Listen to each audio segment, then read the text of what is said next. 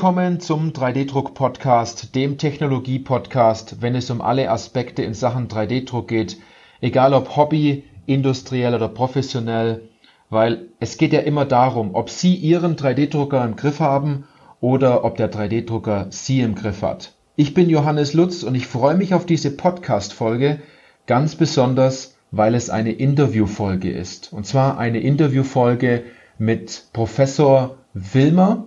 Und in unserem Podcast geht es heute um das Thema 3D-Druck, Rezepte für den Mittelstand. Das ist eine gesponserte Folge und zwar aus dem Forum Mittelstand 3D-Druck in der Praxis. Das ist eine ganz tolle Veranstaltung, die am 20.02.2020 in Karlsruhe im Steinbeißhaus stattfindet.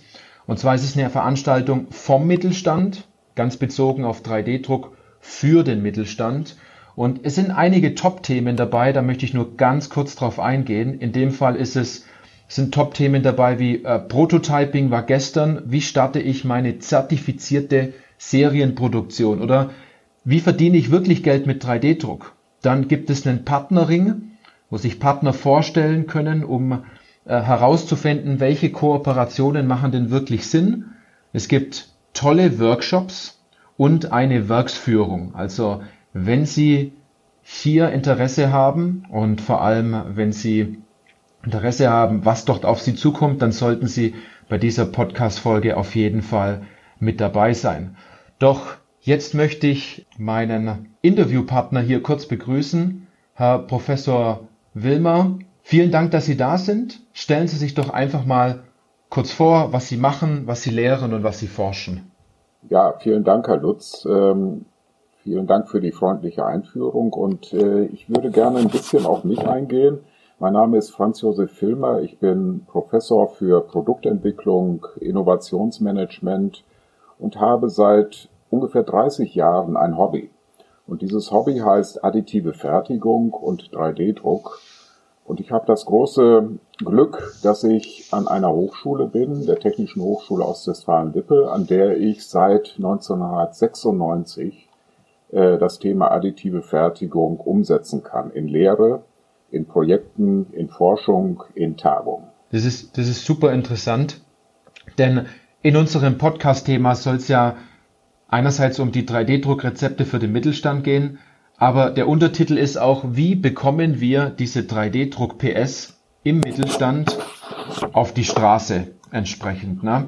Und ich habe jetzt natürlich auch ein paar Fragen vorbereitet und die würde ich gern mit Ihnen, Herr Filmer, jetzt mit Ihnen durchgehen. Ne? Und die erste Frage ist, was sind denn die Vorzüge des Mittelstands, wenn es um 3D-Druck geht, im Vergleich zu sehr großen Unternehmen und Konzernen?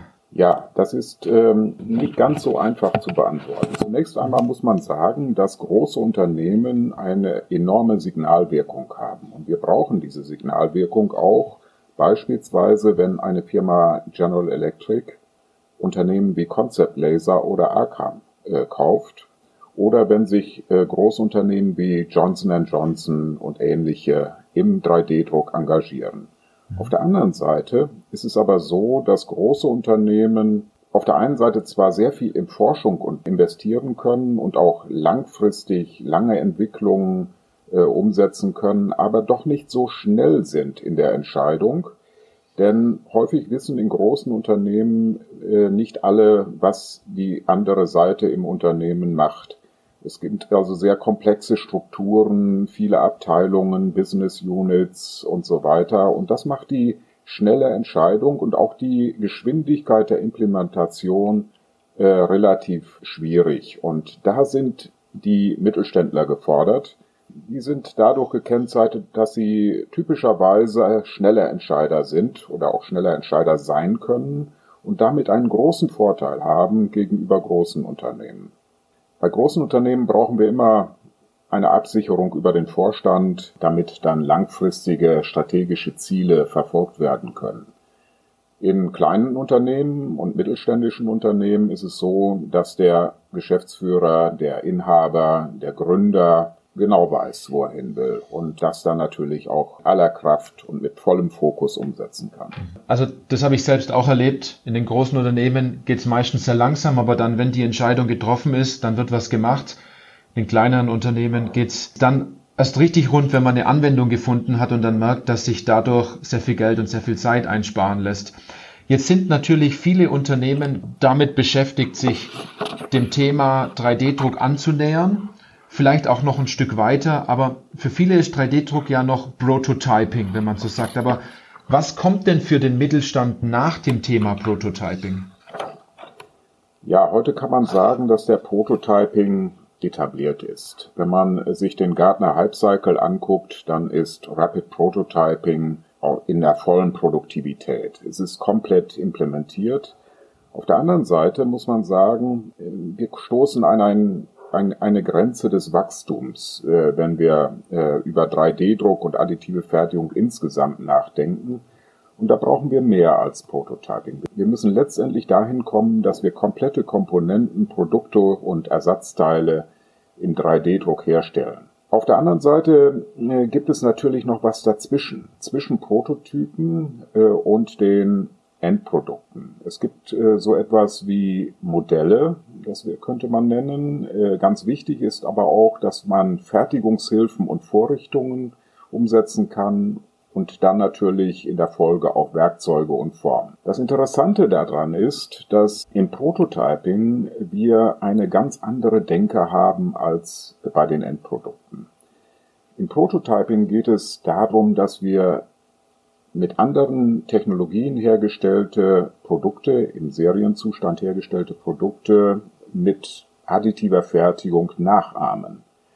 Das bedeutet für die Umsetzung natürlich, dass wir eine vergleichsweise unspezifische Anwendung haben und Produktivität fast keine Rolle spielt. Wir müssen mit einer großen Auswahl an Werkstoffen für die Endprodukte dann letztendlich im Prototyping umgehen und wir haben es mit Universalmaschinen zu tun. Äh, und letztendlich kann man auch sagen, der Prototyping und der Musterbau ist ein Cost Center in den Unternehmen. In den Endproduktanwendungen sieht das völlig anders aus. Wir brauchen also Produktivität. Wir brauchen Werkstoffe gemäß der Anwendung, die wir haben. Wir brauchen eine Integration in die Fabrik. Wir brauchen etwas, was auf die Marktanforderungen abgestimmt ist und äh, wir müssen wegkommen vom Cost Center zum Profit Center. Mhm, mhm, okay, das ist, das ist super, super interessant, denn ähm, genau diese, diese Beispiele, dass man Bauteile nicht nur äh, sagen wir, fürs Prototyping druckt und dann wieder einen Technologiewechsel vornimmt, sondern gleich sich überlegt, wie ist denn wirklich meine Anwendung und wie kann ich dieses Bauteil als Produkt verkaufen. Und wenn man jetzt noch mal ein Stück weit weitergeht, dann kann man sich ja durchaus fragen, wie bekommt man jetzt diese additive Fertigung in dieses Thema Industrie 4.0 integriert? Ja, hochspannend. Ich habe gerade ja schon so angerissen, mhm. dass wir anders denken müssen. Wir müssen also denken, als wenn wir ein Geschäftsmodell umsetzen müssen als wenn wir mit den Produkten richtig Geld verdienen müssen. Und zwar nur mit diesen Produkten. Und das bedeutet natürlich, dass man die typischen Nachteile, also ich nenne das immer die typischen Verdächtigen in der additiven Fertigung, äh, dass man die ähm, adressieren muss. Also das Thema Produktivität, das Thema Bauvolumen, das Thema Kosten, das Thema Qualität und Genauigkeit, das Thema Steuerung, Automatisierung, Integration und letztendlich natürlich auch Geschäftsmodelle finden muss. Wenn man das mal ein bisschen genauer anguckt, dann haben wir ein relativ kleines Feld im Bereich der äh, additiven Fertigung, was etabliert ist, wie gerade erläutert, äh, im Bereich Rapid Prototyping. Und dann kommen wir zu einem größeren Feld, das heißt Bestehende Teile werden ersetzt durch additive Fertigung. Das ist ein bisschen mehr, aber es ist auch noch nicht der Weisheit letzter Schluss, sondern dann kommen wir zu der Konstruktion für additive Fertigung. Und schließlich müssen wir dann natürlich komplette Systeme für additive Fertigung konstruieren und dann in den Bereich der Funktionalität für additive Fertigung kommen. Das ist etwas, was letztendlich dann zu komplett neuen Geschäftsmodellen führt. Und ich glaube, das Wichtige daran ist, dass wir erkennen müssen, dass die additive Fertigung zwar ein wunderbares Instrument ist, aber es nicht auf dieses Instrument ankommt, sondern auf das, was hinten dabei herauskommt, was an Ergebnis dabei herauskommt. Wir wollen also nicht das Werkzeug äh, nach vorne bringen, sondern wir müssen die Anwendung nach vorne bringen. Wir müssen also in Anwendungen und Geschäftsmodellen denken und daraus ein Business generieren. Mhm. Nur etwas Bestehendes zu ersetzen, ist, wie gesagt, nur ein kleiner Teil der additiven Fertigung. Das, das heißt, man sollte sich nicht nur darüber Gedanken machen, wie man etwas noch, noch schneller produziert, sondern eher Gedanken machen, seine Anwendung noch besser zu qualifizieren, um daraus noch die weiteren Vorteile äh, der additiven Fertigung herauszuziehen. Und wenn man dann diesen Schritt geht, entsprechend, muss man sein Bauteil ja vollkommen neu konstruieren. Und ähm, wie sehen Sie das? Welche Chancen liegen in dem Thema Design for Additive Manufacturing? Aus meiner Sicht ist das äh, eines der zentralen Themen, äh, die wir in der additiven Fertigung für das äh, Bringen der PS auf die Straße benötigen. Wir müssen also anders rangehen. Wir müssen nicht die bestehenden Produkte ein wenig verbessern, äh, so ein bisschen verbessern und optimieren und äh, an den an kleinen Stellschrauben ähm, herangehen, sondern wir müssen andersrum rangehen. Wir müssen von den Funktionen her denken. Und das ist etwas, was schon durchaus bekannt ist in der Ingenieurausbildung. Wenn wir über methodisches Konstruieren nachdenken, dann geht man auch dort von den Funktionen aus. Daran muss man sich eigentlich nur erinnern. Und zwar müssen das nicht nur die jungen Ingenieure machen, sondern äh, es müssen auch die alten Füchse in den Unternehmen machen, die, ähm, die also über Jahre und Jahrzehnte mit klassischen Fertigungsmethoden umgegangen sind. Äh, und die müssen die Chancen erkennen und die müssen auch die Grenzen erkennen. Also beide Leitplanken müssen klar sein. Es muss klar sein, was man alles Wunderbares umsetzen kann mit der additiven Fertigung. Und auf der anderen Seite muss man wissen, wo die Grenzen sind, dass man manchmal Stützstrukturen benötigt, dass man mit Pulver umgehen muss oder mit Harzen oder mit anderen Werkstoffen und dass das äh, natürlich auch Grenzen setzt. Und ähm, die Freiheit des Designs, äh, die immer beschworen wird und die Complexity for Free ist nicht endlos. Sie ist sehr groß, aber sie ist nicht endlos. Und nun gibt es dort eine große Herausforderung. Wir brauchen also an den Hochschulen, und die tun dort schon einen relativ guten Job, ähm, eine Ausbildung in additiver Fertigung. Wir brauchen sowas ähnliches auch in ähm, Berufskollegs, in ähm, IHK-Angeboten und ähnlichem. Und ich glaube, äh, letztendlich müssen die alten Hasen überzeugt werden, offener zu werden. Mhm, mh. Auf der anderen Seite müssen wir natürlich auch die Erfahrung der alten Hasen mit einbringen und manchmal auch so ein bisschen die Widerstände gegen Veränderungen auflösen. Das ist ein ganz interessanter Punkt, was Sie sagen, weil dort kämpfen wir auch sehr oft mit diesem Thema, dass im Endeffekt, wenn man etwas umkonstruieren muss, man diese alte Denkweise nicht immer heranziehen kann, obwohl man in dieser etwas älteren Denkweise, die man vielleicht schon seit 30 Jahren macht, ähm, sehr erfolgreich ist. Jetzt ist da aber nicht nur in Anführungszeichen der Anwender dran schuld, sondern bestimmt auch die Werkzeuge, die man dafür verwendet. Ne? Es wird ja im CAD immer noch extrudiert, rotiert und ähm, wenn man es so sieht, aus einem viereckigen Klotz etwas herausgeschnitzt.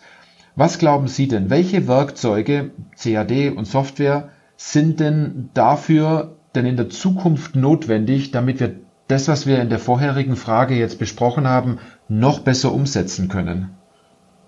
Mhm. Die, äh, der entscheidende Gedanke könnte da sein, dass man sich von dem methodischen Konstruieren leiten lässt. Dass man also von den Funktionen kommt, äh, aus den Funktionen äh, Konzepte entwickelt äh, und so weiter Und äh, eine große Hilfe kann dabei sein, dass derzeitige Softwareangebote im Bereich der Simulation eine große Hilfe sind. Beispielsweise das Thema Topologieoptimierung. Äh, Topologieoptimierung heißt ja letztendlich, dass wir einen Bauraum vorgeben, ein Volumen vorgeben, äußere Kräfte vorgeben und dann mit entsprechenden iterativen FEM-Ansätzen eine Geometrie herausbekommen. Was jetzt noch fehlt, ist, diese Geometrie äh, tatsächlich auch umsetzen zu können, also in, die, in der Fertigung umsetzen zu können. Das war mit herkömmlichen äh, Methoden manchmal sehr schwierig, solche bionischen Strukturen tatsächlich äh, zu fertigen. Äh, heute ist das mit additiver Fertigung sehr viel einfacher geworden, also das tatsächlich umzusetzen. Jetzt müssen wir also hergehen, diese Topologieoptimierungs- und andere Simulations- und Optimierungstools in unsere CAD-Systeme zu integrieren. Und die großen CAD-Anwender sind auf diesem Weg. Sie versuchen genau das. Äh, was ich allerdings äh, so ein bisschen einschränken muss, ist, damit ist es noch nicht ganz getan. Wir haben im additiven Fertigungsprozess noch ein paar andere Schwierigkeiten zu überwinden. Ähm, wir wissen, dass die die mechanische und sonstige Qualität der Bauteile, also die Werkstoffe, letztendlich im Bauprozess entstehen. Und dafür brauchen wir, und deshalb brauchen wir eine große Kenntnis der notwendigen Parameter in den Technologien und äh, Möglichkeiten zu simulieren und dann letztendlich auch die richtigen Entscheidungen äh, zu treffen für die Einstellung dieser Parameter damit am Ende auch tatsächlich die Bauteile in der Qualität mit den Eigenschaften mechanischer und sonstiger Art herauskommen, wie wir es uns wünschen. Und da gibt es die andere Baustelle, die ähm, derzeit in der Forschung sehr stark angegangen wird, dass also Parameterstudien gemacht werden, dass ähm, in der Endstufe letztendlich versucht wird, diese Pre-Processing-Software dahingehend zu gestalten, dass sie eine äh, Closed-Loop-Regelung ähm, der Parameter ermöglicht. In gewissem Maße. Das Problem liegt immer dabei im Detail. Ähm, je nach Quelle spricht man dort von 50, 100, manchmal auch von 200 Parametern. Und das bedarf sicherlich ausgefeilter Software und vielleicht auch der Einbeziehung von künstlicher Intelligenz. Das heißt, wenn man 3D-Druck als 100% betrachtet, dann wird dieser, dieses Auslegen des Bauteils bezogen auf Material und Konstruktion noch viel, viel mehr wichtiger als das, was wir seither tun in der konventionellen Fertigung. Das der 3D-Drucker dann im Endeffekt nur noch bestückt wird mit dem Druckmaterial und der Rest macht er vollkommen automatisch und selbst. Aber umso eher man sich am Anfang Gedanken gemacht hat, umso besser wird das Bauteil. Genau. Mhm. Und äh, das, äh, das kann man vielleicht sogar auf die Spitze treiben. Äh, bisher sprachen wir immer von Computer-Aided Design. Man könnte vielleicht erwarten, dass so in zehn Jahren oder äh, vielleicht ein bisschen danach äh, wir so etwas haben wie Computerdesign. Und der Mensch äh, gibt, ist die Hilfestellung sozusagen an bestimmten Stellen. Und der Mensch muss grundsätzlich sagen, was er am Ende herausbekommen will. Aber die Algorithmen, die ich erwarte, werden diese Dinge mehr oder weniger automatisch machen. Mhm, mhm. Das heißt, man sollte seine Anwendung noch besser kennen, aber zusätzlich noch auf eine in Anführungszeichen künstliche Intelligenz vertrauen, die aufgrund vielen Mustern aus der Vergangenheit äh, gelernt hat, was das Beste für diese Anwendung im Endeffekt wäre. Genau, wenn wir uns heute, heutige bionische Strukturen angucken, ähm, dann ist es für die meisten Konstrukteure sehr schwer, dort auf anderem Wege als mit äh, Optimierungstools genau dorthin zu kommen, auf so ein Ergebnis. Mhm. Also müssen wir in gewisser Weise darauf vertrauen. Auf der anderen Seite brauchen wir natürlich auch Experten, die das mechanisch und von den Grundlagen her mhm. beurteilen können, ob die Ergebnisse auch okay. so sind, wie wir das benötigen. Und jetzt denkt natürlich jeder drüber nach, es ist ein interessantes Thema, 3D-Druck und wir müssen damit beginnen. Aber die meisten wollen sich gar nicht so sehr in diesem Detail beschäftigen, habe ich das Gefühl. Dort kann man einerseits sehr gut auf Dienstleister ausweichen.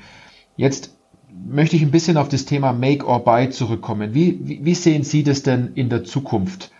Ähm, was sollte der Mittelstand hier auf jeden Fall tun und was sollte er lassen, wenn er es über so eine Make-or-Buy-Decision geht?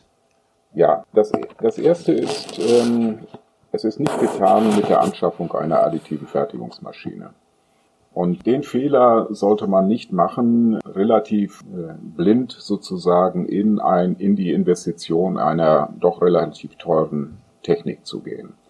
Wir brauchen also Experten und diese Experten gibt es sowohl auf der Beratungsseite wie auch auf der Fertigungsseite und auch auf der Engineering-Seite. Es gibt also ein großes Netz, gerade in Deutschland, von Dienstleistern im additiven Fertigungsbereich, die genau diese, äh, diese Dinge leisten können, die also Engineering machen können, die äh, äh, bauen können, die die unterschiedlichen Technologien beherrschen All das ist etwas, wo sich der Neuling in der Technologie sehr schwer tut und wo es also unter Umständen Monate dauert, bis man dann brauchbare Teile herausbekommt.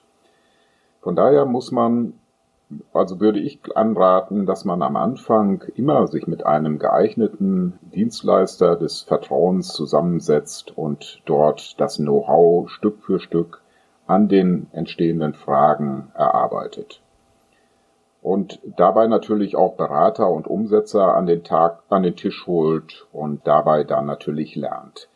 Gefährlich ist dabei, alles komplett auszusourcen. Also wir brauchen das Wissen schon an Bord. Wir brauchen also eine Grundkenntnis, was man mit additiver Fertigung machen kann und was nicht. Aber die Details, ich habe gerade von den Parametereinstellungen und so weiter genannt, das ist äh, eine Sache von Erfahrung derzeit. Und deshalb brauchen wir dort meistens am Anfang Unterstützung. Und dann kann man entscheiden. Wenn man also sein Geschäftsmodell gefunden hat, dann kann man entscheiden, mache ich das auch in der Fertigung, in der additiven Fertigung selbst. Und im Endeffekt wird es dann häufig darauf hinauslaufen. Mhm. Ein weiterer wichtiger Punkt ist eben auch, und ich hatte es am Anfang schon so ein bisschen andiskutiert, der Punkt ist der, dass wir es nicht nur mit der eigentlichen additiven Fertigung zu tun haben, sondern wir haben vorher das Pre-Processing und wir haben natürlich in den meisten Fällen auch ein umfangreiches Post-Processing. Und wenn man sich die äh, Durchlaufzeiten anguckt, äh, dann ist äh, in den allermeisten Fällen das Pre- und Post-Processing umfangreicher und zeitaufwendiger als die, der eigentliche additive Fertigungsprozess. Und auch da braucht man eine entsprechende Unterstützung, äh, denn äh, wer hat zum Beispiel schon die entsprechenden Wärmebehandlungsanlagen oder auch eine HIP-Anlage oder etwas ähnliches. Hm. Das ist super interessant, denn die meisten denken ja immer noch, ich schicke meine Datei an den Dienstleister und spätestens einen Tag später habe ich mein Bauch, Bauteil. Na, viele werden jetzt, die den Podcast hören, etwas grinsen, denke ich. Es ist viel, viel mehr und man kann natürlich auch viel mehr aus dieser Anwendung herausholen, wenn man sich am Anfang einen guten Experten, einen guten Berater an die Hand nimmt, der die richtigen Fragen stellt und vielleicht auch viele Dinge in Frage stellt, um dort einen Schritt weiter zu gehen. Ähm, ich glaube, es gibt, das sehen Sie bestimmt auch, sehr viele Unternehmen, die da mittlerweile sehr viel Geld dafür bezahlt haben, zu glauben, eine eigene Technologie implementieren zu müssen und dann erst auf die, ja, auf den richtigen Weg gekommen sind, nachdem sehr viel Geld in den Sand gesetzt wurde. Ne? Hier kann man ruhig zurückgreifen auf das Thema Dienstleistung. Absolut. Ja, ja. Und eben auch auf Experten und auch auf Veranstaltungen. Und Sie werden darauf ja sicherlich gleich nochmal eingehen. Da sind also Leute wie ich da, damit man uns auf den Zahn führen kann. Ja, ja. Also Experten lieben es ja, herausgefordert zu werden, habe ich das Gefühl. Ähm, ganz besonders, wenn sie sich in ihrem Thema richtig gut auskennen und weiterhelfen wollen. Und dort wäre jetzt das dieses Forum Mittelstand, diese Veranstaltung am 20.02 2020 in Karlsruhe, die den Titel hat 3D-Druck in der Praxis der richtige Punkt. Denn dort sind Sie da, dort sind Leute aus dem Mittelstand da, die diesen Weg schon durchgegangen sind und die viele Probleme schon kennen und auf diese Probleme sehr viele Lösungen haben und Antworten geben können. Und es geht ja in dem Fall nicht nur um darum, eine Antwort zu bekommen auf eine Frage, sondern ich habe vielmehr dieses Gefühl in dem Thema additive Fertigung, dass man einen Plan braucht und nicht nur eine Antwort. Und ich denke, ähm, hier, wenn man bei dieser Veranstaltung tolle Fragen stellt, dass man gute Antworten kriegt und vor allem auch einen Plan dafür. Und jetzt möchte ich noch ganz kurz, bevor ich Ihnen die zwei persönlichen Fragen stelle, noch darauf eingehen. Natürlich gibt es für Sie als Podcast-Hörerin und Podcast-Hörer jetzt einen, einen kleinen Bonus on top, denn für diese Veranstaltung können Sie einen Rabattcode einlösen. Dort gibt es 20 Prozent auf den Ticketpreis. Und wenn Sie im, Bestellprozess sind, dann können Sie den äh, Gutscheincode Podcast eingeben. Und zwar Podcast mit einem kleinen P. Und dann wird Ihnen dieser 20% Rabattcode vom Kaufpreis abgezogen. Doch jetzt, Herr Filmer, jetzt noch kurz zu den zwei persönlichen Fragen, die ich noch habe für Sie. Und zwar beenden Sie doch bitte mal folgenden Satz. 3D-Druck ist für mich. Gerne. Ähm, 3D-Druck ist für mich eine Reihe von faszinierenden Technologiefamilien, die Chancen für bisher Unmögliches eröffnen. Mhm. Und damit natürlich eine Spielwiese für neue Geschäftsmodelle bieten. Und dann die zweite Frage, die ich noch habe. Was war das tollste Bauteil aus einem 3D-Drucker, das Sie jemals in der Hand hatten? Das ist außerordentlich schwer zu beantworten. Und auf den ersten Blick hätte ich gesagt, natürlich, dieser Bugatti Bremssattel, der ist toll. Oder die General Electric Fuel Nozzle ist toll. Oder die hohlen Turbinenschaufeln aus Inconel äh, von verschiedenen Herstellern äh, ist äh, ganz hervorragend das tollste Bauteil. Ich würde aber im Moment eher sagen, äh, Teile aus dem äh, Medizinbereich und äh, ähnlichen Bereichen sind viel interessanter, weil sie schon sehr nah oder so, äh, schon das Thema Businessmodell erfasst haben, nämlich Zahnspangen, diese durchsichtigen Zahnspangen. Dann auch die, das Thema Dentalstrukturen für Kronen, Brücken. Und äh, was mich besonders fasziniert, ist, dass eine gesamte Industrie, nämlich die Hörgeräte und die Hörgerätegehäuse heute 3D gedruckt werden. Das fasziniert mich ganz besonders. Also eine Branche, die komplett auf das Thema additive Fertigung eingeht und daraus neue Produkte kreiert, so wie wir es jetzt aus diesen Fragen so zum größten Teil ja auch herausbekommen haben. Ne? Also eigentlich ein, ein toller Vorreiter, womit man sich einiges abgucken kann. Super dann sage ich von meiner Seite aus vielen lieben Dank, dass Sie sich die Zeit genommen haben und dass Sie dabei waren und äh, Sie Ihr Expertenwissen hier teilen konnten mit uns und mit den vielen Podcast-Hörerinnen und Hörern. Ich möchte noch mal kurz auf das Event hinweisen. Sie sind auch da. Sie halten einen sehr, sehr spannenden Vortrag. Sie sind als Ansprechpartner da. Ich werde auf diesem Event auch da sein. Also, lieber Podcast-Hörerinnen und Podcast-Hörer, wenn Sie mich mal treffen wollen, dann dürfen sie natürlich auch kommen. Ich kann nur sagen, es ist vom ganzen Konzept her eine hervorragende Veranstaltung, die hier geplant ist. Es macht wirklich Sinn, den vielleicht etwas weiten Weg auf sich zu nehmen und dann einen klaren Plan zu haben, Klarheit zu haben, Fragen beantwortet zu bekommen und durchaus auch neue Kontakte zu knüpfen und äh, Menschen zu treffen, die ähnlich denken. Wenn Ihnen diese Podcast-Folge jetzt gefallen hat, dann teilen Sie diese doch mit einem guten Freund, mit einer guten Freundin, mit einer guten Kollegin oder jemanden, der schon lange über das Thema 3D-Druck spricht, aber noch nie wirklich ins Umsetzen gekommen ist. Herr Professor Filmer, wollen Sie unseren Podcast-Hörern noch irgendetwas mitteilen? Ansonsten würde ich die Podcast-Folge jetzt beenden.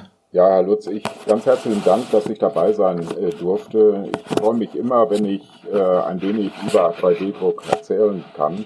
Ich kann nur alle Zuhörer auffordern, äh, über Anwendungen nachzudenken und dort dann auch die entsprechenden Chancen zu sehen. Liebe Podcast-Hörerinnen und Hörer, wenn Sie uns treffen wollen, dann auf dieser Veranstaltung. In diesem Sinne, Geben Sie uns Feedback, was Sie über diese Fragen denken. Wir freuen uns auf jeden Fall darüber, wenn Feedback kommt. Und alles spätestens dann bis zum 20.02. nächstes Jahr und bis zur nächsten Podcast-Folge.